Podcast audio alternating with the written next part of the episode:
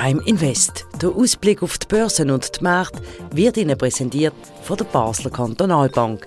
Ihre Bank von Basel für Basel. Herzlich willkommen zu einer weiteren Ausgabe von Prime Invest. Wir zeichnen das Gespräch wie immer im Handelszentrum von der Basler Kantonalbank auf. Mein Name ist Christian Keller und mir gegenüber steht der Sandro Merino, der Anlagechef von der Basler Kantonalbank. Herzlich willkommen. Grüezi, Herr Keller. Wir haben Breaking News und mit dem fangen wir auch an. Es geht heute allgemein viel um Politik im Prime Invest. In England, in der Downing Street, zieht jemand Neues ein. Was heißt das für uns als Kleinanleger, wenn jetzt in England ein neuer Premierminister anfängt? Ja, in allererster Linie ist jetzt mal ein bisschen Ruhe nach den vielen Turbulenzen um die verfehlte Fiskal- und Wirtschaftspolitik von der Vorgängerin Liz Truss will die konservative Partei um jeden Preis Neuwahlen verhindern und äh, möchte, dass Ruhe einkehrt und hofft, dass bis in zwei Jahren die unglaublichen Ereignisse den letzten drei Wochen, drei, vier Wochen äh, könnten vergessen werden bei den Wählern. Allerdings äh, ist das wahrscheinlich äh, nicht ganz zu erwarten, dass bis zu den Neuwahlen Tories ähm, die Blamage von der letzten Woche können überwinden können. Es ist ja unglaublich, was da läuft. Die Premierministerin, die ist wie lange 40 Tage im Amt gesehen oder ein bisschen mehr und dann schon wieder weg. Das kennt man ja eigentlich auch selbst aus England gar nicht so. Was ist dort los und wie haben jetzt heute Märkte reagiert, wo bekannt worden ist, dass jemand Neues übernimmt? Ja, ich glaube, es ist ein Beispiel, das aufzeigt, dass äh, Politik, die auf Ideologie und Marketing und, und schönen Botschaften basiert, auch kann von der Realität eingeholt werden. Also wenn man von der Realität zu sehr abweicht und äh, seine Politik zu sehr auch auf äh, Umfragen und, und Wählergunst äh, abstimmt und die Realität außer Acht lässt, dann äh, erleidet man eine Frontalkollision mit der Realität. Und das ist jetzt der konservativen Partei passiert. Sie, haben, sie sind gewarnt gewesen. Sehr viele Ökonomen haben gesagt, das Programm ist so sehr, sehr gefährlich. Es ist nicht realistisch. Sogar der internationale Währungsfonds hat sich müssen einschalten. Das macht er eigentlich nur bei Schwellenländern wo äh, irgendwelche korrupte Regierungen das Land in Ruin treiben, dann also, schaltet sich der ja, also internationale also, Währungsfonds ein. Das ist ein Skandal eigentlich für ein Land wie Großbritannien. Ja.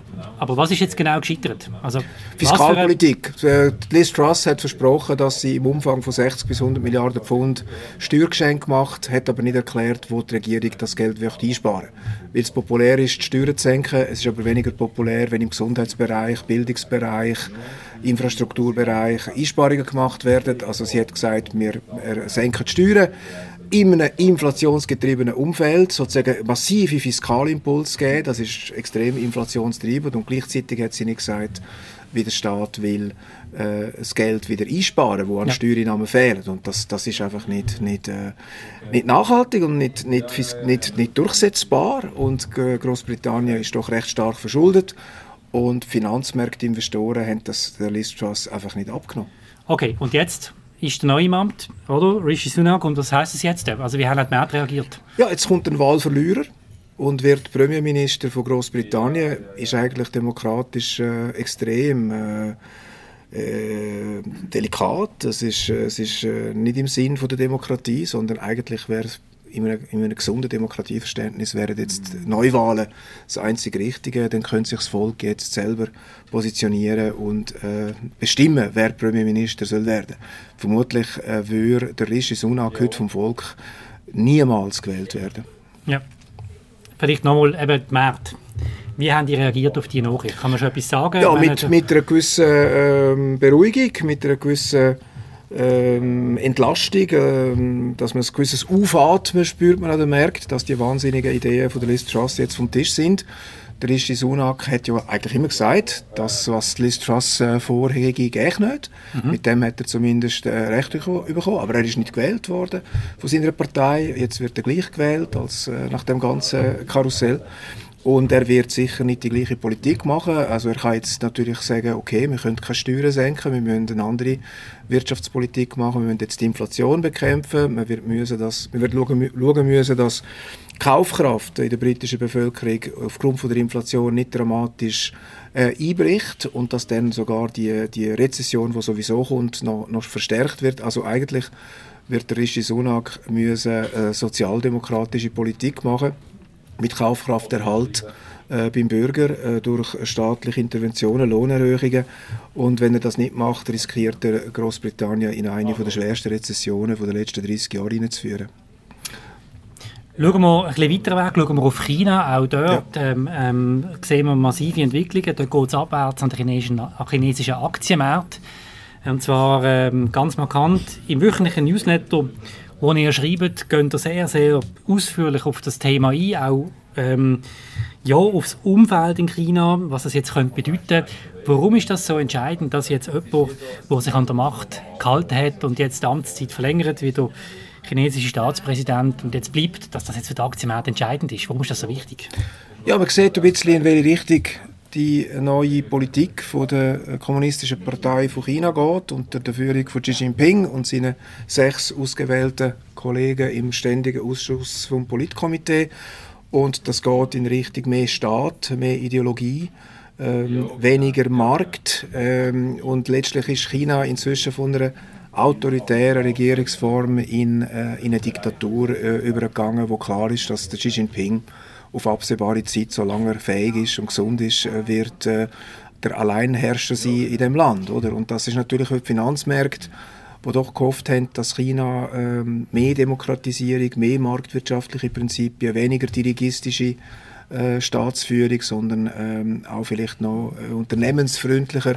Da sind große Zweifel ja, über die künftige Ausrichtung äh, von, von, der chinesischen Politik. Und aber natürlich... Mit, mit Verlauf, das ist naiv. Also das ist doch naiv zu glauben, dass in China ähm, mehr Demokratie kommen Also vor zehn Jahren sind die Hoffnungen noch, noch präsenter gewesen. Man hat das Gefühl gehabt, der Xi Jinping ist ein äh, ein, ein äh, offen für freie Marktwirtschaft, äh, dass er doch auch will äh, privates Unternehmertum an der Gestaltung äh, beteiligen und da hat er doch in den letzten Jahren eine gewisse, gewisse Kehrtwende gemacht und was natürlich dazu kommt, äh, seit dem Krieg in der Ukraine und, und dem aggressiven Verhalten von Russland ist auch klar, dass der Westen immer weniger bereit ist, äh, so abhängig zu werden von China und die USA signalisieren ganz klar, dass sie kritische Produktionsbereiche in der Halbleitertechnologie etc.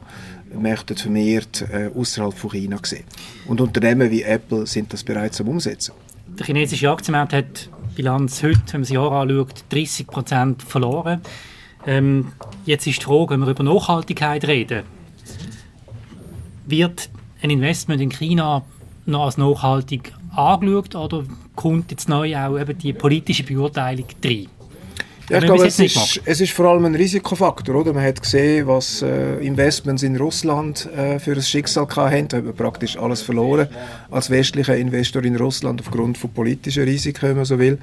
Wir hoffen, dass mit China natürlich nicht ein ähnliches destruktives Szenario bevorsteht, aber Zeichen stehen auf Konfrontation, geostrategisch im südchinesischen Meer, in der Frage zu Taiwan. Die USA äh, haben äh, im Prinzip den Austausch von Spitzentechnologie mit China jetzt wieder einen Schritt stärker eingeschränkt. Man will verhindern, dass China äh, technologisch aufgrund von amerikanischem Know-how weitere grosse äh, Schritte macht. Man wird die Produktion zurück in die USA verlagern. Also man bereitet sich darauf vor, dass man mit China viel mehr in eine, in eine Rivalität kommt und man wird auch nicht Tausende von chinesischen Studenten in den USA an den besten Universitäten ausbilden und dann zurück auf China schicken. Ähm, das wird man nicht machen und man wird äh, wahrscheinlich äh, den Spruch Handel durch Wandel durch Handel äh, viel kritischer anschauen und das Thema Menschenrechte, politische mhm. Freiheiten aber auch äh, die Aussage von China, dass äh, Gewalt nicht ausgeschlossen wird bei der Wiedervereinigung mit Taiwan. Das sind alles Aussagen, wo der Westen einfach nicht so kann stehen lassen und gleichzeitig die, wirtschaftliche, die wirtschaftlichen Beziehungen und Abhängigkeiten mit China weiter kann ausbauen wie das in den letzten 30 Jahren der Fall war. Wie ist das allgemein in den Fonds? Wie, wie stark ist da eine chinesische Beteiligung drin? Wie stark ist man da beteiligt? Und, und verstehe ich jetzt das richtig? Das heißt eigentlich Finger weg von Investments in, im chinesischen Aktienmarkt? ich bin jetzt nicht für ein Embargo oder so etwas. Äh, man muss einfach sich diesen Risiken bewusst sein. Also in der Regel sind die meisten Investoren sowohl private, kleine und grosse Anleger über den MSCI Emerging Markets äh, investiert. Das ist ein Index, wo, die, wo die grössten äh, Aktienmärkte in den Schwellenländern drin vertreten sind. Dort hat China ein Gewicht von 30 Prozent, das ist recht viel. dann kommt Indien, dann kommt Taiwan, äh, lustigerweise mit je 15 Prozent circa. Dann kommen Länder wie, wie Mexiko und so weiter und so fort. Und dann äh, ist man recht breit diversifiziert. Und in der Regel haben Investoren im MSCI Emerging Markets Anteil irgendwo im Bereich, Bereich zwischen 5 und 15 Prozent.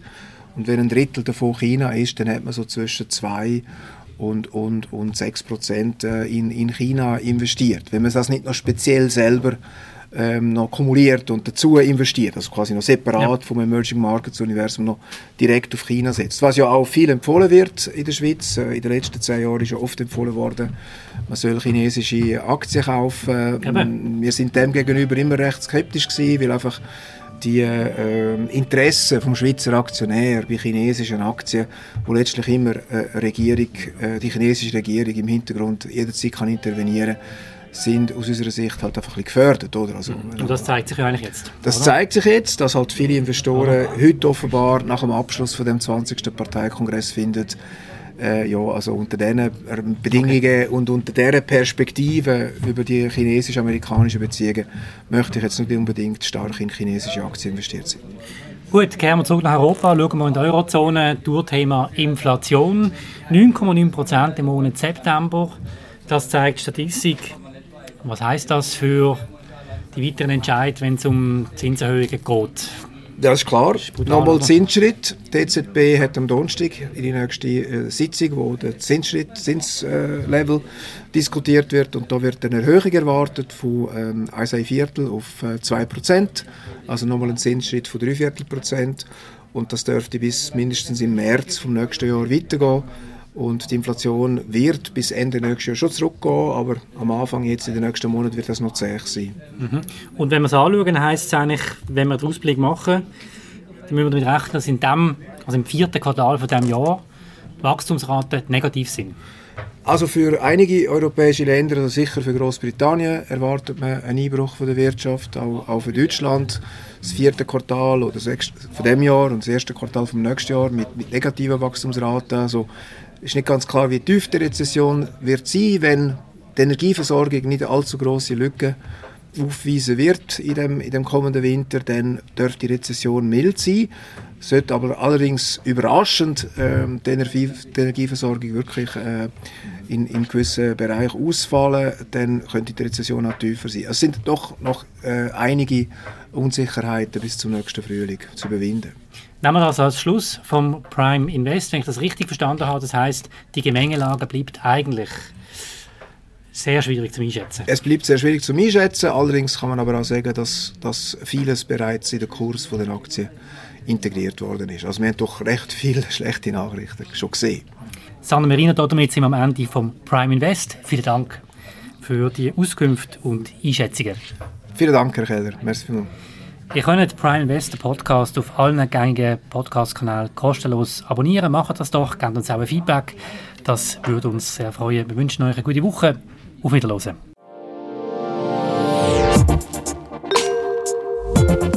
Prime Invest. Der Ausblick auf die Börsen und die Märkte wird Ihnen präsentiert von der Basler Kantonalbank. Ihre Bank von Basel für Basel.